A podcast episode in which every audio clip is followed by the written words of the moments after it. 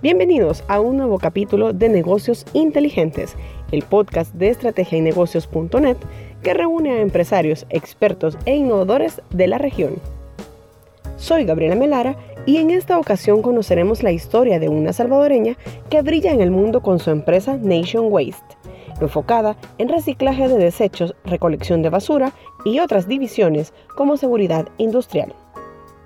María Ríos es una salvadoreña que emigró del país en la década de los 80, cuando tenía 13 años. Desde ese momento, tuvo que adaptarse a una nueva cultura, una nueva nación y empezar de cero sus ambiciones. Ahora se codea con grandes empresarios como Warren Buffett, ha recibido condecoraciones de presidentes de Estados Unidos y es una de las mujeres más poderosas de la revista Fortune. Comenzamos. María Ríos decidió desde su llegada a Estados Unidos que establecería una empresa. Y chiquita, eh, ¿verdad? Yo no estaba pensando que cómo va a peinar, que yo estaba pensando qué voy a hacer. Imagínate este, a esa edad y que, ¿verdad? Que está, no. Eh, me recuerdo que cuando estaba yo yendo a la escuela, eh, me, me burlaban de mi acento. Dos acentos yo tenía. Un acento salvadoreño, el otro acento, el idioma que no lo hablaba bien. Entonces había un problema y el bullying de 13 años, yo, yo lloraba, yo lloraba mucho. Y mi papá me decía, ¿Tú miras al cielo? Le sí, bueno, ese es el límite, así es que eso no te va a bajar a ti para nada, eso te va a hacer más fuerte. Y también mi mamá, esa viejita, eh, esa señora ha trabajado tanto eh, para... Haz cuenta que mi mamá no, no, no licúa la comida para que me la coma con una cuchara, ah, porque, porque ya estoy mayor. Pero esa señora me ha apoyado como no, no, no la cambio. El, si, ¿Cuál madre quiere? A esa, ¿verdad? Porque ya me ha apoyado mis otras dos hermanas, ellas se sienten orgullosas de mí también igual, pero a la vez a veces tienen un poquito de celo, porque, mm. a ella, y no, ¿verdad? Pero es porque a lo mejor ella miró que logré mi sueño y, los hago muy orgullosos. ¿En qué momento vio la oportunidad de negocio en la basura? Cuando yo estoy en, la escuela preparatoria, eh, yo ya traigo todas mis clases que yo escojo es porque ya quiero eh, todo lo que tiene que ver con que es empresa, empresarial y cuando termino mis estudios en la universidad, ahí, nos, ahí en el último año nos piden un, plan de negocios como, el, como, el, como uno de los claves, ¿verdad? Este plan de negocios yo lo hice en reciclaje, en basura, y lo hice bien detallado con todas las contingencias y con todo lo, lo que requiere para, para un negocio eh, bien hecho. ¿Por qué? Porque yo ya tenía esa idea que yo quería hacer ese negocio. Eh, cuando el último año también igual que estuve trabajando para una compañía grande, nacional, en ese, en ese área. Y yo miré la gran oportunidad que hay en eso. ¿Por qué? Porque este, eh, la basura cuando se acaba, como lo dije, el reciclaje y todo eso, ¿no? Y entonces tiene más oportunidades de crecimiento. Imagínate que si yo ahorita estoy en más en lo que es basura sólida, reciclaje, pero ¿qué tal si yo me voy a los derivados que tiene que ver basura médica, basura de todo, todo lo que desechos. desechos, punto. Eso fue la que me llamó la atención para irme a ese plan. ¿Cómo fueron los inicios de Nation Waste? En Nation Waste, uh, uh, yo lo hice el plan de negocios en el 97, para el 98 hice todo lo que es planning, ¿verdad? Pero ya la vida, la vida que empezó a dar servicio fue en el 99. Empezamos este, con dos camiones, empezamos con un cuarto de millón de dólares, de se requirió una línea de crédito de, medio, de otro cuarto de millón, fue el medio millón de dólares. Esta empresa, o todo lo que tiene que ver con la empresa de recolección de basura y reciclaje, es muy eh, stash demanding, ¿verdad? Eh, requiere mucho capital. ¿Por qué? Porque la inversión va al frente y después empiezas a recolectar para que genere el, el, negocio. Pero está muy honrada, es así como, como nosotros comenzamos. Su ambición de negocio no paró ahí. Luego de varios años, Nation Waste se dividió en otras oportunidades de negocio. Coméntenos ¿Cuáles son y cuántas personas están laborando con usted? En lo que va de la, de la división, pues tenemos lo que es el, recurso de basura, el reciclaje, los baños portátiles y luego lo, que tiene que ver con la industrial, ¿verdad? Y todo eso. Y ahora con lo del worker safety, ah, tenemos más de 80 personas en alta planta, Pero como nosotros somos la compañía más querida en, diversas organizaciones, hacemos muchos eventos. Por ejemplo, el Super Bowl del NFL los premió a nosotros, a mí me dio cuarta mujer mejor empresaria en el NFL y le damos el servicio. Entonces, cuando estas ocasiones pasan, por ejemplo, murió la Barbara Bush, había muchas líneas de gente afuera esperando, nosotros nos llaman, traennos tantos baños y 100, 200, 300 porque llegan miles de gente. Entonces, igual somos, necesitamos gente, entonces ponemos gente temporal a trabajar. Entonces también está la parte del reciclaje y la parte de, bueno, esto de, los baños también forma parte de, cuál división. Eh, sí, es que los baños es una división por sí misma, porque por ejemplo, la, levantar los contenedores chicos, que es los, los contenedores grandes, los chicos son para las pequeñas ah, como las tiendas, los apartamentos, todo lo que tiene que ver con, con centros comerciales, ¿cierto? La otra industrial es las cajas, por ejemplo, los edificios, tiene high rise y todo eso. Y los baños tienen su propia división porque no solo son los baños portátiles, también tienen baños eh, con más lujo y también tienen eh, productos sanitarios para lavar sus manos, lavamanos con agua y todo eso. De hecho, eh, para el huracán Harvey, que tuvimos un huracán muy feo en Houston, nosotros estamos como los primeros respondientes en, respuesta a la, a la ciudad. Es una ciudad, la tercera ciudad más grande de los Estados Unidos. Recuerda estar al día con las noticias en www.estrategianegocios.net y seguirnos en nuestras redes sociales. Estamos como revista Estrategia y Negocios. Seguimos conversando con María Ríos, una mujer desafiante. Nation Waste ha entrado en la innovación tecnológica, mezclando la inteligencia artificial con seguridad en el trabajo. La tecnología es parte de su ADN y ahora propone un sensor para disminuir los accidentes laborales. IBM es un aliado importante en esto. ¿De qué trata? Entonces, mi nueva innovación, estoy muy honrada de haber creado esa idea y ser la mujer pues dueña de la intelectualidad de este producto. Imagínate, esto para mí es un sueño he logrado hecho realidad, porque ya realidad. Eh, nació en lo que para mí, con mis empleados, por ejemplo, la seguridad es muy importante. Si hay problemas, de accidentes, de golpean y eso, no vienen a trabajar, no puedo levantar la basura. Y de ahí surgió, dije, bueno, la tecnología está. Yo traigo este reloj, me están diciendo ahorita que me levante porque ya necesito levantarme, que déme paso, ¿verdad?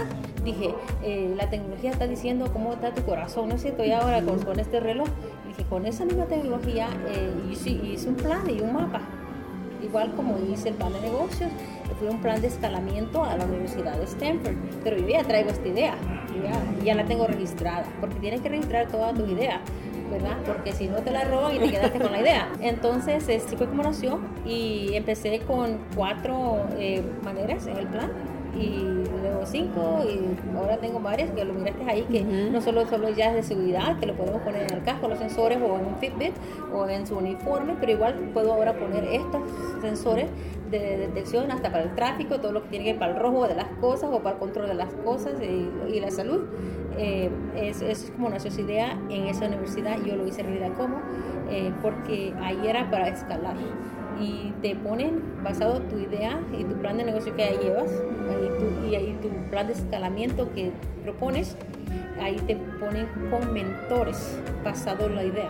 Entonces me pusieron con muchos mentores muy importantes y fue cuando eh, presenté la, a, a, dos compañías mi idea allá y una me dijo, sí, sí, claro que está encantado. Y estoy trabajando con varias clientes ahí, pero la más que lleva el liderazgo conmigo, es la asociación, es IDM, porque como ellos no necesitan el internet, ellos son dueños de la, de la, de la temperatura, del canal de no necesitan internet para decirte que cómo está la temperatura. Entonces ahí es donde nació que ellos, este, esto podía ser vida y ahora es hecho realidad y lo estoy llevando al mundo. Estoy viajando al mundo, vengo de India y que eh, fui a este, Rusia. ¿Quién puede pensar que una salvadoreña en Rusia? Ve potencialmente invertir en El Salvador con un esquema de negocio que también forma parte de un esquema circular?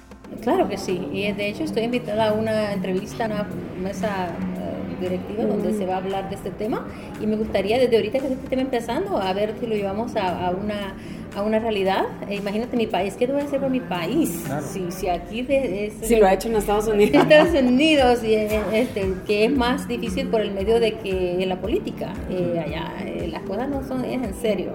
entonces aquí también son en serio, pero el apoyo va a ser mejor. Entonces pienso que hay más flexibilidad que sí, en El Salvador. Que, sí, definitivamente, claro que sí. Bueno, ojalá y esperamos eso, ¿verdad? Yo veo una, un positivismo de este, bueno. Eh, tuve la certeza de que el día que me, me, reconoció el presidente Trump estaba el presidente Nayib allá para hablar de TPS.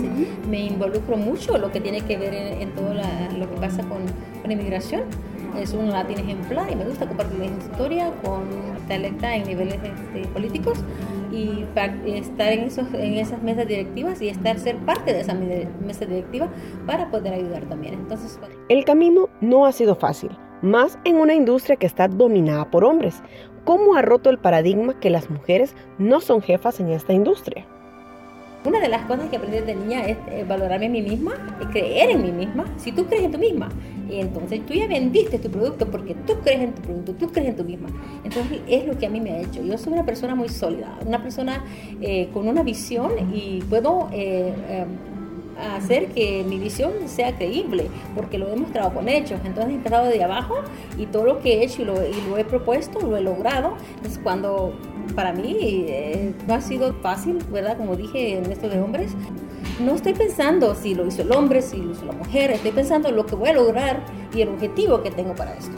Es lo que me ha logrado salir adelante. La salvadoreña, que sigue buscando oportunidades de inversión y lleva como consigna que siempre hay oportunidades, no todo está inventado, ha recibido condecoraciones internacionales y es una de las mujeres más poderosas según la revista Fortune. Warren Buffett es uno de los personajes más admirados, pero también tiene una historia con él. Cuéntenos María, ¿cómo son los encuentros con este magnate? Es una persona, es, es un mentor a la grande. Eh, para mí ha sido un honor eh, cuando yo conocí a Warren Buffett y en el 2013 que me nombran Fortune Most Powerful Woman, no latina, no. Estás hablando ya en las grandes ligas y está ese hombre ahí, lo Maria MC, you make trash glamorous, me dice. Y, tener esa conversación y cuando ves a esta persona y vas a estas reuniones cada año que te invitan, porque siempre vas, porque ya eres, ya perteneces al combo, ¿verdad? Eh, te invitan y puedes ver a esta persona y te llama por tu nombre y latina, salvadoreña, con historia tan humilde, porque yo voy de una familia muy humilde y sobresalir en el país en una un servicio pues que es manejado por hombres y, bueno, costoso a la vez y cierto un orgullo conocer a esa persona.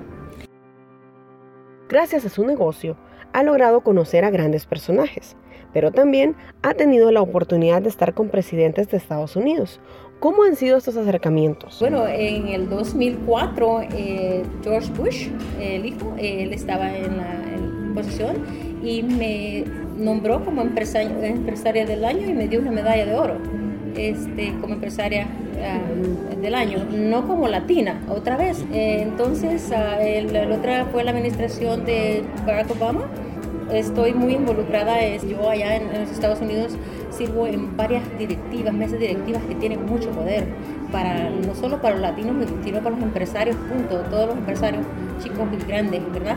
Entonces he tenido esa suerte que me invitan a estar en la mesa directiva como en la Cámara de Comercio de Houston, en, en, el estado de Texas, en todo el estado, en la mesa directiva de, de la Cámara de Comercio del estado y entonces es ahí donde yo tengo la gran oportunidad de, conversar con las personas de grandes ligas, como les digo que me gusta asociar, y es cuando eh, recibí la invitación de Barack Obama, que vaya a la Casa Blanca y está Michelle Obama y reconocieron por mi labor y por lo que estoy haciendo en el medio ambiente, ¿verdad? Entonces, mujer empresaria del año y otra vez con él. Y últimamente, ahorita en octubre, el mes de la hispanidad, el 2019, ¿verdad? Este, en la Casa Blanca, yo recibo la llamada y recibo un email de la Casa Blanca que el presidente Donald Trump requiere mi presencia en la Casa Blanca el día de la hispanidad yo encantada, pero a la vez asustada, porque soy una latina eh, muy emprendedora, eh, estoy aportando millones de dólares para la nación, eh, creando empleos, oportunidades y un ejemplo, no solo como salvadoreña o como latina, pero como mujer igual, ¿sí? Entonces eso lo ven allá lindísimo y yo me siento honrada. Entonces cuando yo recibo la, llamada y, y, atendí a la llamada, yo pensé, bueno, bueno, más para estar ahí, ¿no? Yo tuve reuniones con el Congreso, tuve reuniones con lo que tiene que ver con Ivanka Trump y tuve eh, la certeza de estar en la reunión de la gran celebración donde habían cientos de personas invitadas por invitación y habían cientos de personas afuera celebrando y otros protestando, tú sabes. Y bueno, yo estoy ahí cuando me doy cuenta que yo no estoy invitada a el montón, yo estoy invitada en el VIP, no cosas más importantes. María Ríos es una mujer extrovertida, llena de sueños y con muchas ideas de negocio en su cabeza, que espera llevar a cabo en próximos años.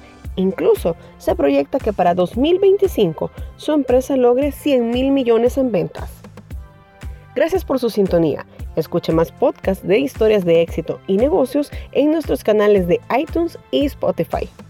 Negocios Inteligentes es una producción de estrategienegocios.net, el canal digital de Estrategia y Negocios, la revista que mejor conoce a Centroamérica.